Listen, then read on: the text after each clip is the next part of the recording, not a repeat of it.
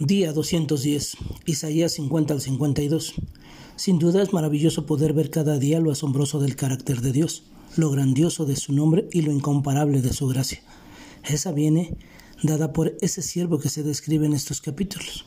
Lo que hemos visto hasta ahora, entre muchas cosas sobre este siervo, es el alcance universal de la redención del siervo del Señor, la obediencia al Padre al punto de sufrir la pasión por causa de los elegidos.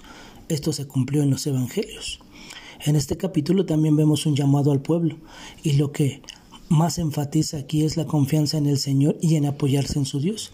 Es un recordatorio de una y otra vez poner nuestros ojos en Él.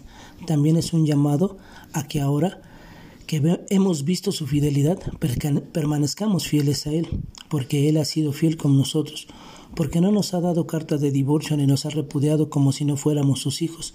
Por eso, nos llama a ser fieles en el servicio a Él. En el capítulo 51 empieza de una manera singular. Habla a aquellos que fueron tallados de una roca, de una cantera donde fueron extraídos y los conecta con Abraham y Sara.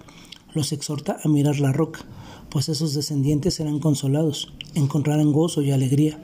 Dios una vez más recuerda sus promesas al pueblo para traer aliento y consolación, recordándoles las verdades y animando a mirar a esa simiente de la cual ellos salieron. Igual nosotros hoy, como creyentes, tenemos una roca a la cual mirar. Gracias a la obra de Cristo, tú y yo también fuimos injertados en esa simiente, como lo dice Pablo en Gálatas. Y si ustedes son de Cristo, entonces son descendientes de Abraham, herederos según la promesa. Dios es el único que puede volver una tierra desolada y estéril en un Edén.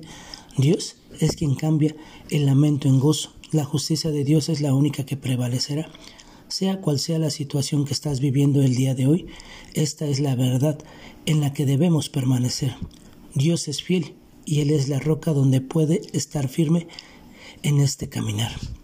Llegando al capítulo 52, Dios recuerda todo lo malo que le aconteció al pueblo y vuelve a recordar lo mismo que vimos en el capítulo 51, un llamado a su pueblo a que despertara y se volviera de sus pecados, luego de haber recibido el justo castigo de Dios en los versos del 6 al 10, es el Evangelio expresado en poesía.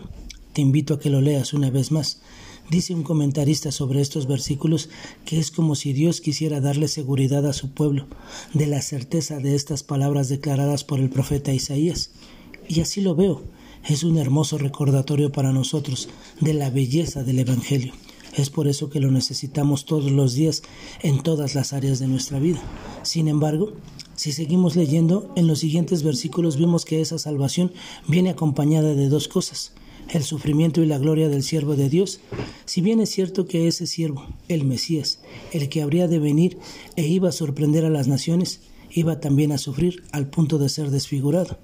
Cristo sufrió una muerte de cruz, la más horrenda que ha existido en la historia, por amor a mí y a ti, y le costó cada gota de sangre. Te invito a que hoy medites en la obra de Cristo y consideres a aquel que sufrió por ti y por quien tiene salvación. Pon tus ojos en Jesús. Que tengas un excelente día y que Dios te bendiga.